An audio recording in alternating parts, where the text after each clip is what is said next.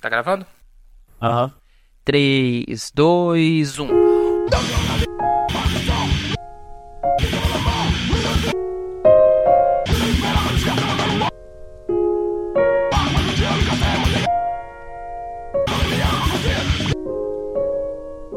Introvertendo, um podcast onde autistas conversam. Criar meu website,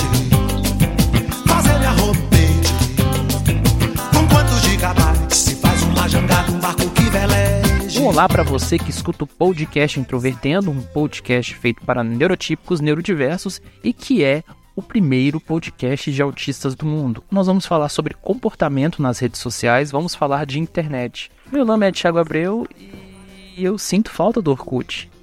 É, Seu nome é Mike Condian e realmente o Orkut era fazia parte da área de ouro da internet.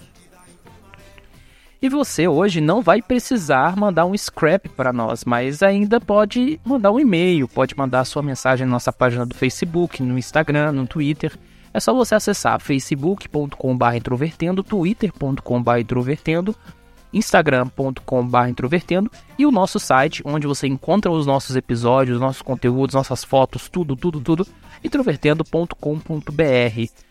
Mande sua crítica, sua sugestão, sua opinião, porque ela é bastante importante para melhorarmos o nosso conteúdo e para principalmente atendermos os temas que vocês gostam ou gostariam de ouvir aqui no Introvertendo. Enfim, com vocês, mais um episódio do nosso podcast. Sai, sai do Facebook, dobra os joelhos, vai orar. Sai, sai, Realmente sai, impressionante sai. como o e-mail conseguiu sobreviver em todos esses anos, tipo, desde a origem da internet, com a ARPANET até hoje. É, digamos assim, né, al- alguma coisa não pode modificar, né, porque eh, já simplesmente desapareceu da internet quase tudo daquilo que, que formou sua história, né, ao longo, assim, de comunidades e tudo mais. É literalmente caranguejo de ferradura da tecnologia. E eu acho muito interessante que o e-mail é muito usado para conversação ainda em outros países, né? Só que no É. Brasil que nunca foi muito nesse sentido. O meu orientador, ele não possui redes sociais, nem telefone, celular. Meu sonho. esquece. E, basicamente o único meio de comunicar com ele é por e-mail.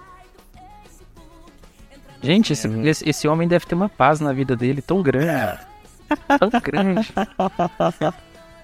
Mas olha isso, eu só consigo imaginar aqueles cara que vivem no meio da montanha, de uma montanha assim. Tem a barba maior do que a minha quando eu deixava ela por dois anos sem contar. É, mas não, é, é só uma pessoa normal que não usa celular. pois é. Mas se a gente pudesse colocar um ponto marcador com relação às redes sociais da internet, seria mais ou menos quando? Quando o Orkut morreu, não. Não, no- na hora que ele morreu, que a Google fechou ele, mas quando todo mundo resolveu ir pro Facebook de uma vez. Mas o próprio Orkut já era uma rede social, não? Sim, mas assim, você pediu um ponto que marca a história das redes sociais. Não, é tipo quê? um ponto que a gente pode considerar que as redes sociais modernas emergiram mesmo. Né, eu diria que foi na época do IR... O IRC? do IRC ainda. Você acredita que o IRC ainda é utilizado, por exemplo, na Wikipedia? Não, sim, eu sei. é, tem aquela comunidade que não pode ser nomeada, que eles ainda usam o IRC constantemente. Os fóruns também seriam uma forma de rede social também? Sim, os fóruns são. Eu acho que quase tão antigos quanto o IRC e derivado. Sim, porque hoje em dia você tem alguns fóruns, é claro que alguns mais modernos, mas por exemplo, você tem o fórum do All, Jo- do All Jogos que tem, aparecem todos os resultados de busca para qualquer coisa que você busca. Tem alguma coisa do Claro, tem as comunidades antissociais que de uma certa forma são comunidades sociais, são redes sociais. seria o conceito de aldeia global. Não, eu tô falando do Fortean mesmo. Ah, sim. Você não tem aquela. Você não tem nome das coisas, mas ainda assim você tá numa interação social de várias pessoas. Foda-se. Sim. E o Orkut ele surge mais ou menos quando mesmo? É Que 2000 e alguma coisa. 2004, né? Alguma coisa assim. É, a questão, eu achei engraçado porque o Orkut e o Facebook, eles meio que estão ali no mesmo período, Mas no Brasil, com, com uma espécie de zebra, né? O Orkut que ganha a galera. O Orkut faz parte da nossa história, basicamente. O Orkut é algo brasileiro. Você nunca vai ver um podcast gringo em que eles vão falar do Orkut. Sim. Falando de redes sociais. Só se for indiano, né? Porque lá na Índia também era bastante sucesso. Não, tá, talvez indiano, mas honestamente eu nunca vi um indiano na minha vida no Orkut. Eu vejo eles todo dia no Facebook. É, adicionando mulheres e mandando mensagens estranhas. Iranianos também, mas enfim, é o Orkut e eu tenho uma memória afetiva muito legal, porque eu lembro que eu criei minha conta lá em 2006. 2006, acho que foi no início de 2006. A minha conta de e-mail era djtesoura.hotmail.com Falando sério. E a minha foto de perfil original era eu ao lado de um rádio em uma pose bastante autística, por assim dizer, pra achando que eu estava destruindo com relação ao meu gosto por eletrônicos. É, eu sempre tive a tradição de não usar fotos minhas de perfil, então. Eu não passei por isso, mas. E meu e-mail também era super chato, continua até hoje. Era só meu nome com traço no meio. Mas pelo menos você conseguiu manter o seu e-mail. Agora eu nunca conseguiria usar djtesoura.hotmail.com na minha Eu usaria só pelo luz. Imagina eu chegar lá no evento acadêmico, a pessoa, ah, me passa seu e-mail aí pra você compartilhar esse artigo aí que você apresentou. Não, meu e-mail é djtesoura.hotmail.com Mano, eu penso você. Você vai mandar um e-mail pra todo centro acadêmico ali, to- todo o seu campus, assim, os mil e-mails diferentes ali. É esse o e-mail. Ah, é bom que fica tudo centralizado também, de certa forma. Mas enfim, aí lá no, no Orkut das minhas memórias eu apaixonei muito rapidamente primeiro pela por duas ferramentas. A ferramenta de você incluir vídeos de YouTube, na época que o YouTube, se não me engano, não tinha sido comprado pela Google. E aí você poderia fazer as, as inclusões de vídeo, só que eu não sabia pegar o URL e colar lá. Então eu copiava os vídeos que estavam na- nas pessoas em volta. E aí eu copiava os vídeos assim, bizarros, que tinham coisas bastante estranhas. Depois que eu aprendi, eu fui apagando tudo e colocando os vídeos que eu gostava.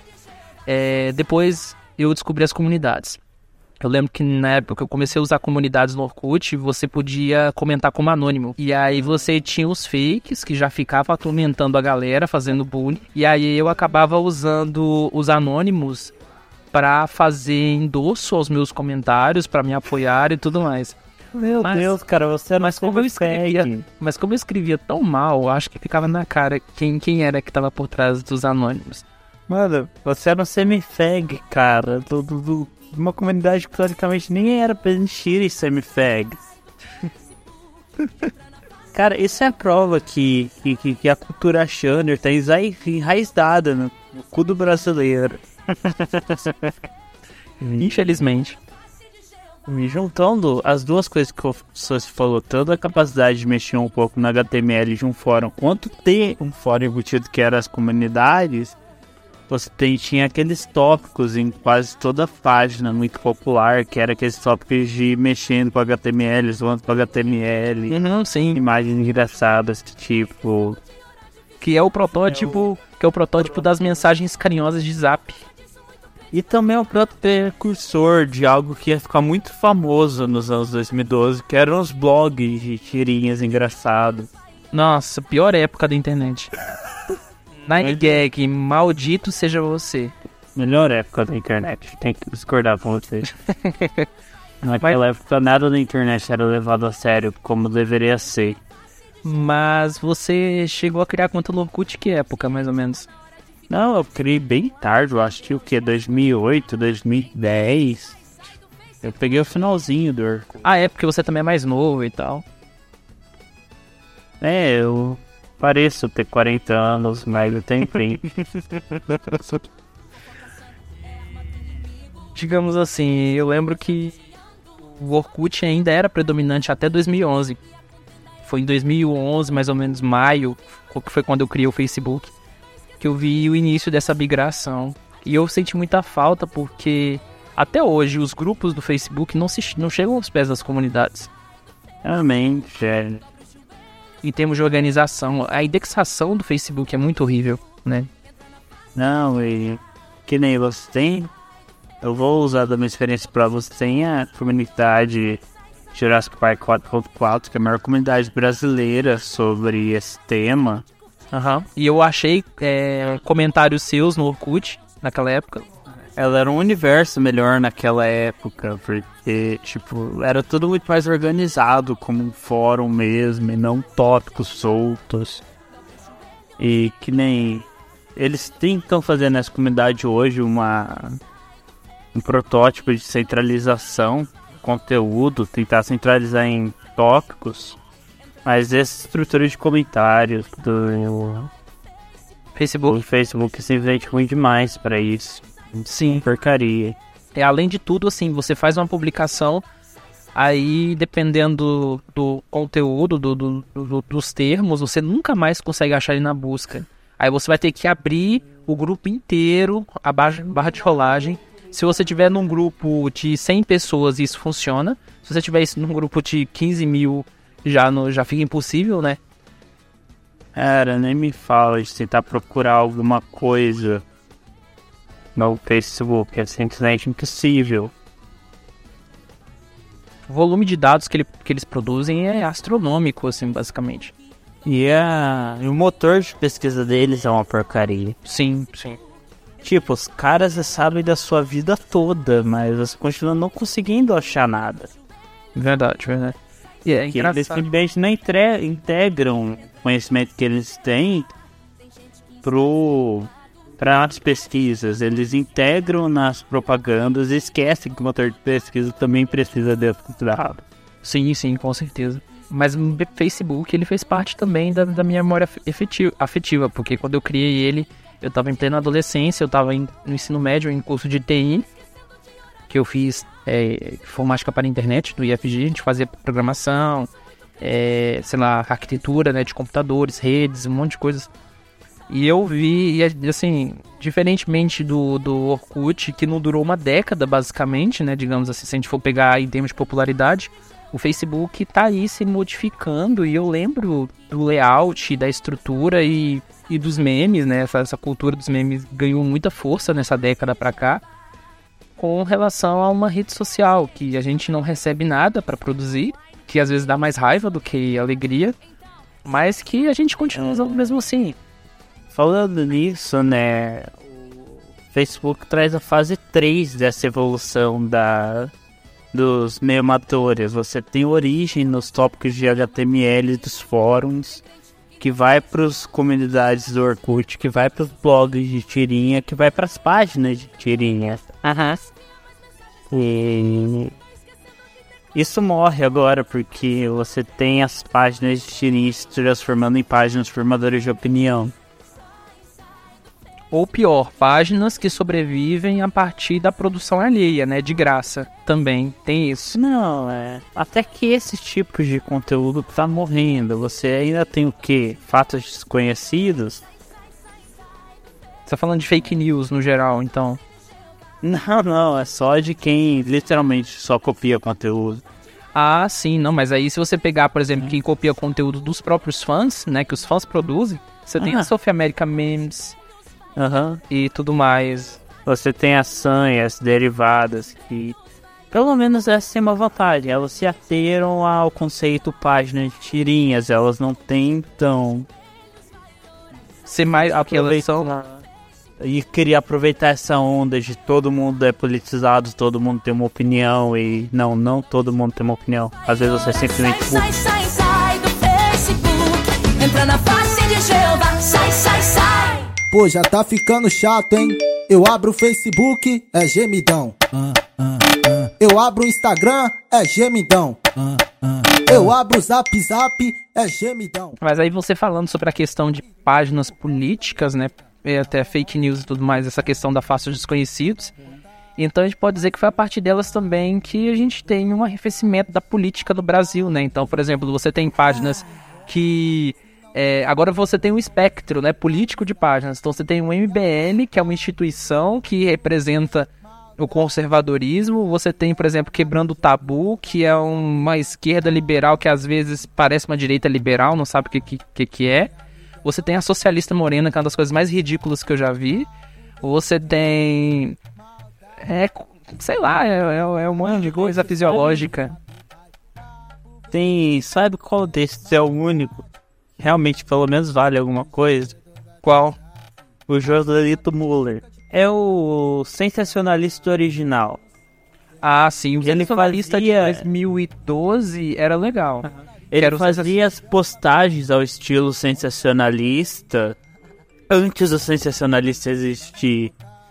E assim, ele mantém essa alma do sensacionalista original. Ele não foi comprado por nenhum Aham. grupo Não, porque político. eu lembro que o Sensacionalista em 2012 ele publicava notícias tipo: Mr. Catra grava CD com Aline Barros em estúdio.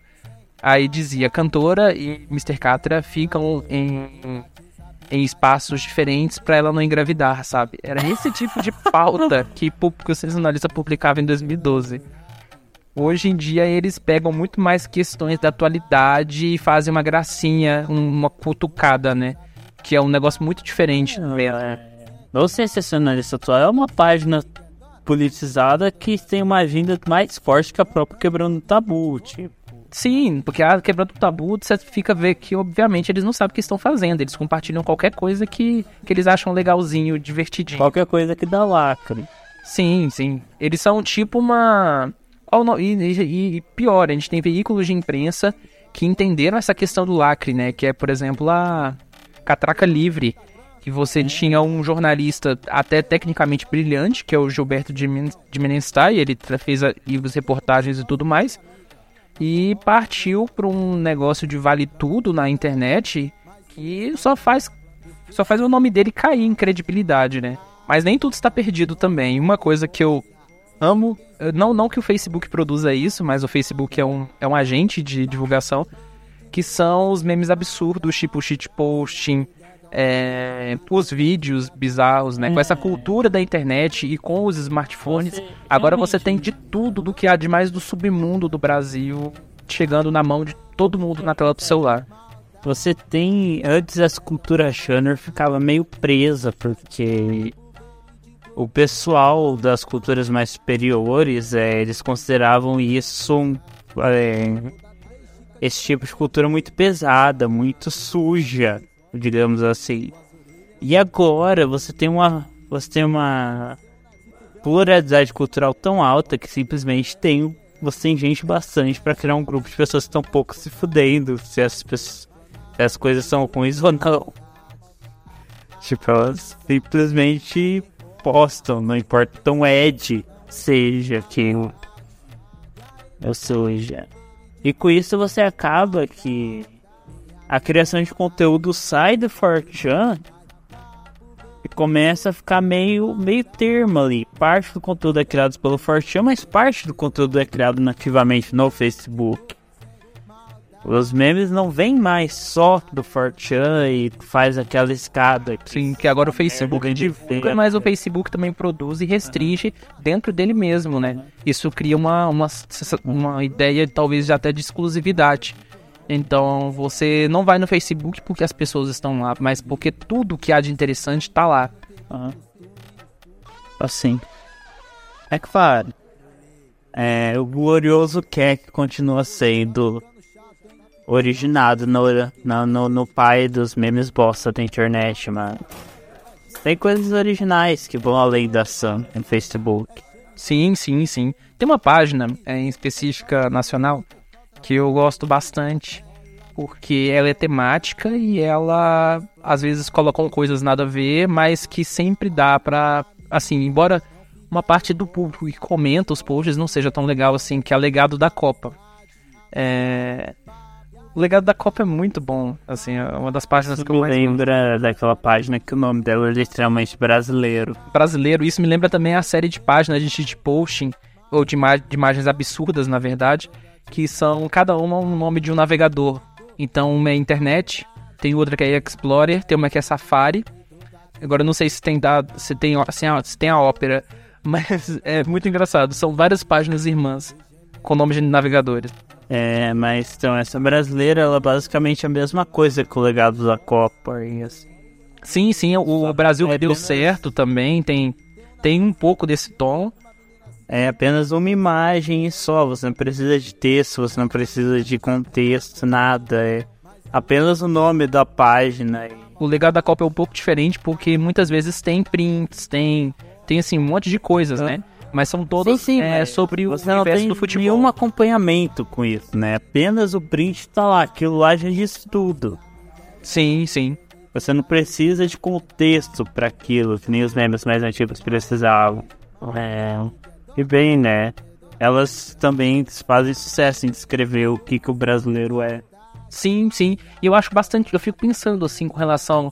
É, eu não sou exatamente do- dos cursos mais teóricos das ciências sociais, né? Como sociologia história. Eu sou da comunicação, uma área bastante incipiente, que não tem nem base teórica direito, é, por assim dizer. Então eu fico pensando. é, de que forma vão estudar as- sociedades pelas redes sociais, pelos memes, né? Eu sei que já tem coisas atua- atuais, mas eu acho que ainda é muito cedo, né? Então eu fico pensando de que forma os memes e o comportamento na internet vão explicar o nosso comportamento. Pelo volume de, de dados que a gente produz. A gente produz coisa demais. É mu- muito difícil estudar aquilo que a gente produz já hoje. Imagine isso daqui a 40 anos. E é o mais interessante, né? Eles só não marcam ah, o que acontece com a gente. Eles moldam o que acontece com a gente. Você vê, é, aquelas passeatas pelos 20, pelo aumento de 20 centavos nos ônibus foi em 2012, não foi? Não, na verdade, assim, é, as primeiras manifestações que eu vi usando a internet foi aquela lei que acabou gerando o marco civil da internet em 2012. E aí em 2013, em junho, você teve as questões do- dos 20 centavos, que eram dos grupos políticos, né? Que estavam Bom, organizando de Eu estudantes. acho que aí marca, a gente pode marcar o ponto que a internet deixa de ser. A internet, pelo menos aqui no Brasil, onde a internet é o ambiente só pras piadas, só pras coisas engraçadas e passa a ter essa alma politizada que tem sendo o maior câncer atual da internet. E tipo, foi uma mudança de pensamento numa população de 200 milhões de pessoas incrivelmente rápida. Eu lembro que uns 10% dos memes eram justamente criticando isso, que o brasileiro só falava de futebol. Aham, sim, e isso começou que- mais ou menos, acho que em 2012, 2011 já. E que religião e política não se discute. E a internet mudou completamente a visão do povo, mesmo que tenha dado merda. é, Ela mudou completamente essa visão do povo. Agora política se discute, se discute em todo lugar. E se discute até quando ela não entra tanto. Quer dizer, na verdade a política ela perpassa né, diversos campos da, da, da atividade humana. Mas, a, a, por exemplo, a, a vontade de lacração que as pessoas têm com relação à Copa do Mundo é absurda, sabe? De querer falar de todos os governos como eles são melhores que o governo brasileiro e por isso as outras seleções dão de 10 a 0, gente. Aí a única vontade que dá pra falar é assim, olha, eles não têm o Hexa, pede pros professores darem todo o seu salário pro Coutinho e pronto. É aquele negócio, né? O brasileiro politizado consegue ser pior do que o brasileiro ignorante, mas a mudança tá ali, não dá pra negar que a internet fez isso. E você acha que isso tem algum aspecto positivo em algum, em algum ponto? Olha, é um negócio, né? O brasileiro em si é pior, só que era uma mudança que a gente tava precisando mesmo de pensamento, porque pelo menos agora a gente tem alguma chance de que pelo menos uma parte dessa cultura politizada realmente acabe entendendo de política de verdade algum dia e acabe fazendo alguma diferença. Uhum.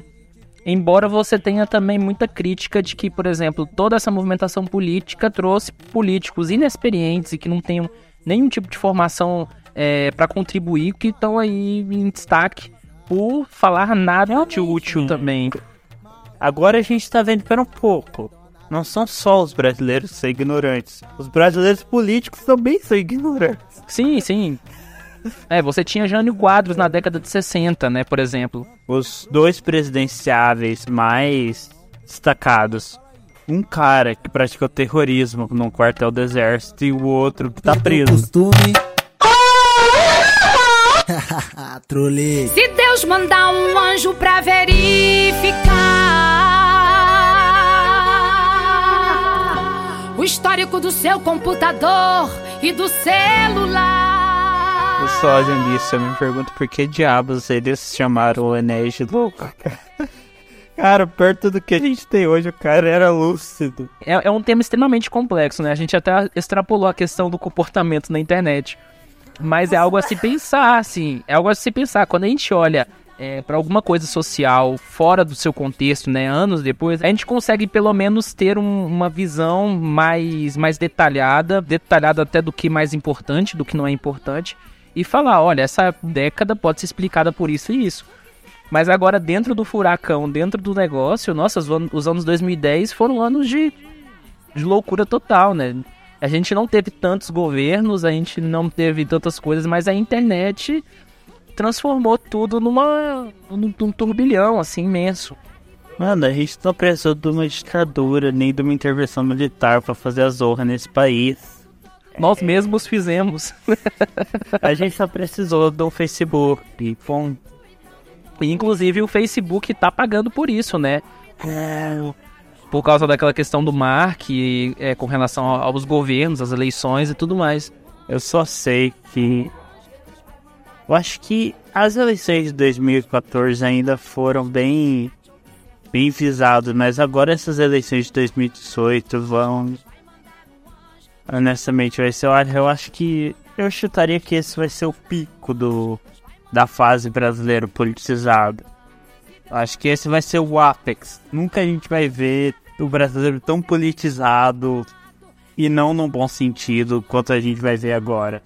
Em termos políticos, para mim, Michael, essa- essas eleições de 2018 vão ser uma espécie, não igual, mas assim, semelhante ao que aconteceu em 89. Um monte de candidatos, um monte que vão sair com 1%, é, e que você não tem a menor ideia de quem vai ser eleito. Você sabe que tem um candidato que, que, é, o que, que é o líder das pesquisas, mas não tem garantia nenhuma de que ele vai ganhar. Porque, por exemplo, em 2014, Dilma Rousseff, tanto em 2010 também, é, o Lula vinha de um governo bastante elogiado e tudo mais, então todo mundo sabia que qualquer coisa ali que o Lula indicasse e com um marketing exato ia ganhar, que era a Dilma. 2014 do mesmo jeito.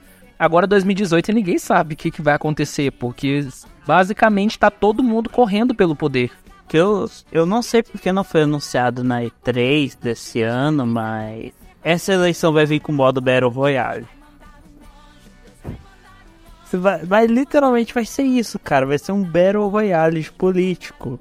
Mas em termos de instâncias de poder, não duvido de nada, né? Também. Tipo, A gente tá falando de 2012 a 2014. Então, e aí tem uma coisa que você até mesmo teoriza, não é exatamente uma teoria, é muito mais uma observação sua que eu já vi você falar, que é a internet, ela potencializa em uma escala de velocidade muito maior é, coisas que dentro da sociedade levariam muito tempo para acontecer. Então, tão- tanto com relação ao crescimento e à morte dos memes, que podem morrer em 20, 20 horas, tanto pela questão dessa, dessa questão da política, né? Você acha por que que isso acontece, basicamente? Cara, porque na verdade tem até algumas explicações mais técnicas, mas eu eu trabalho com dinossauros, não com gente, então vou ficar devendo pra vocês as fontes disso, mas que é a velocidade que a informação pode ser trocada, ela nunca foi tão rápida. Você nunca teve tanta velocidade na e tanta facilidade para compartilhar a informação. O smartphone colocou um computador na mão de todo mundo, basicamente, e agora todo mundo tem acesso à internet, todo mundo pode ver isso. e- Todo mundo produz também. Aham. Exato, cada um pode produzir conteúdo, então assim, é, você tem muito mais gente, então é uma coisa, é você exponencializa a velocidade que o conteúdo é criado e ele morre. Uhum. E isso tem consequências diretas na sociedade. A sociedade vai passar a ter mudanças muito mais rápidas. Eu fico pensando também no sentido, Michael. É, com relação à vida social, nós temos a limitação física. Então, para você conviver com pessoas, por exemplo, Goiânia, né, que é uma cidade de um milhão e meio de pessoas em média, é, você acaba meio que circunscrito a essa cena aqui, mesmo que o mundo tenha 7 bilhões de pessoas. Agora, na internet, é, a, a quantidade de pessoas que se interagem entre si também, né? Tá todo mundo numa arena gigante, assim, poder, poderíamos dizer desta forma. Apesar de vo- você ter um grupo de amigos e tudo mais, e todo mundo ali tá com uma, uma interação que, que as barreiras físicas não existem, né? Basicamente. Cara, vai dizer que você nunca tretou com um indiano num post aleatório sobre aborto. Já aconteceu Eu com tenho você? certeza que já. Eu não sei se cara é indiano, mas com certeza eu já tretei com alguém. Ele escrevia em inglês? Eu não É, meu. Eu tinha minha época de um. Justamente nesses idos de 2012, 2014, em que geopolítica tava no auge, assim, e que era uma opção pra quem queria entrar nessa vibe mais politizada, mas não ficar no nível quebrando tabu de qualidade. Mano, você tretava todo dia com meio mundo de gente diferente. Fosse em grupos, fosse na página de State Balls e Country Balls. Cara, aquilo era vida na época. Eu vou dizer, aquela época que era boa, porque naquela época não tinha fake news. Na verdade, existia, né? Ela só não era industrializada, né? Não, mas mas hoje faz vai que nem o senhorzinho que fala que na época dele que era boa porque não tinha isso ou aquilo. Ah, sim, desculpa. Eu tinha entendido a referência.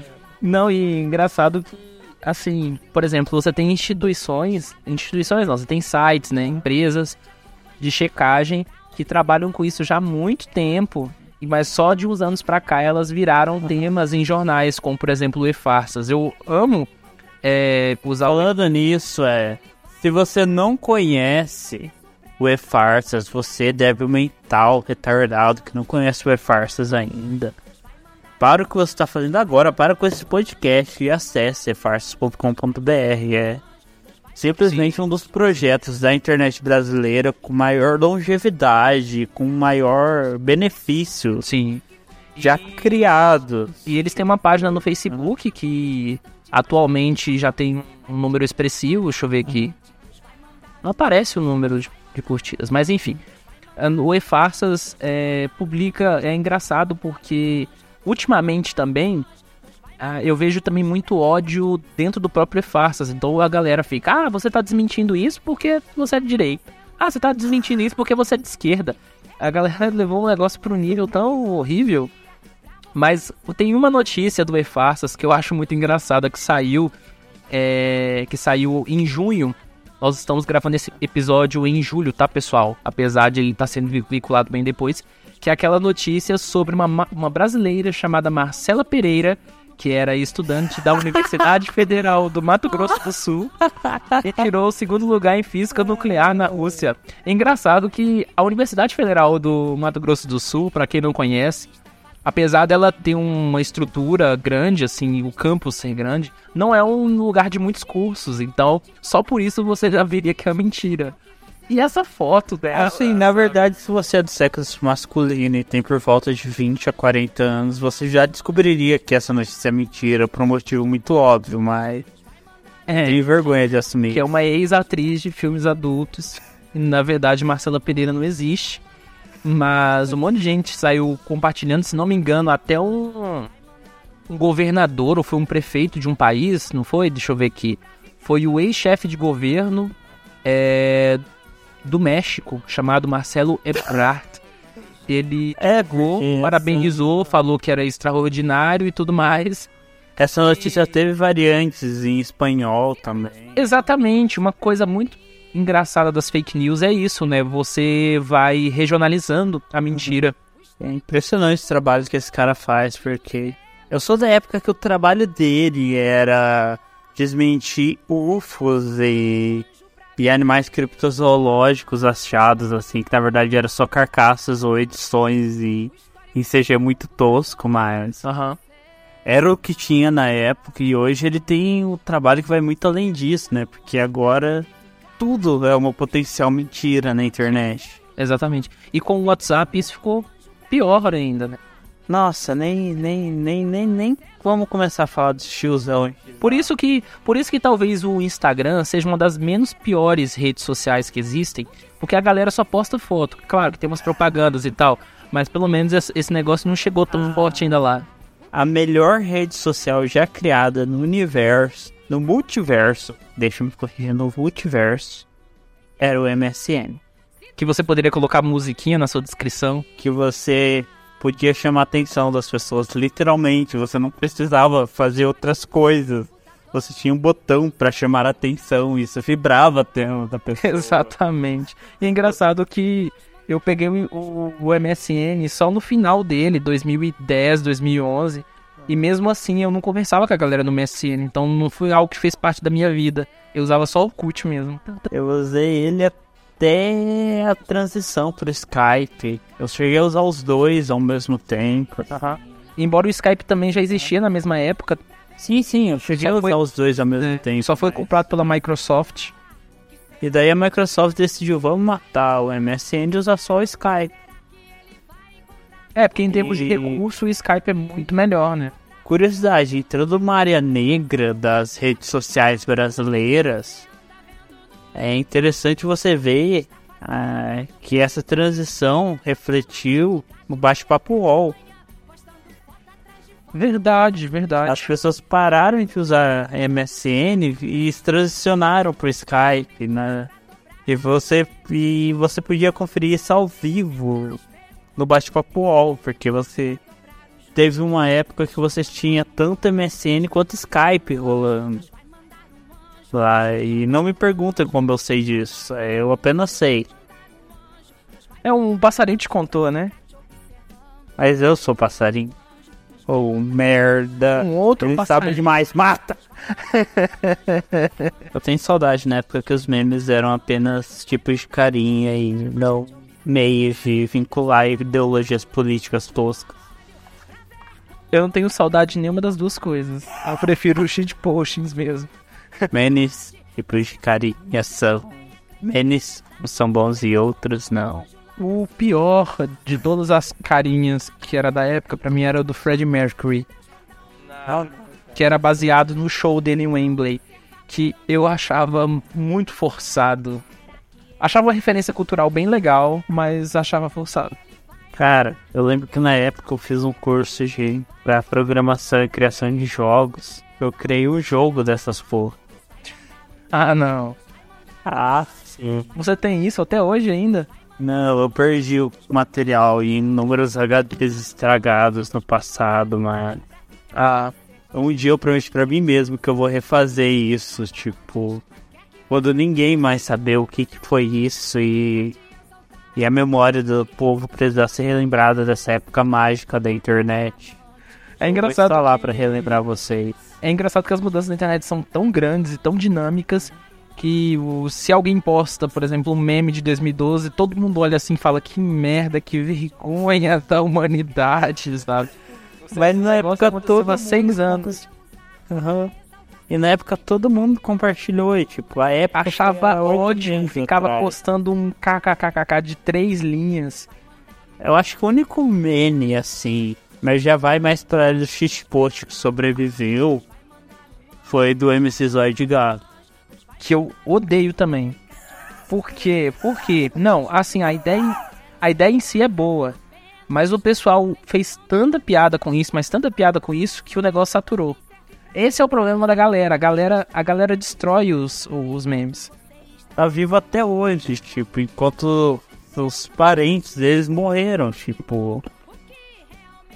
Tá, beleza, ainda tem muito meme velho na Sam, mas até Sam e derivados já estão mudando a leva de memes pra memes mais novos, assim. E saturando eles de novo, porque Porque é o, é o melhor que eles sabem fazer, é saturar as coisas. Mas enfim, se a gente pudesse resumir esse episódio é, com relação ao comportamento da galera, qual seria a sua frase? é, memes, tipos de carinha são. Uns são bons, a maioria não. O mesmo vale pro brasileiro médio. Olha aí, vigia a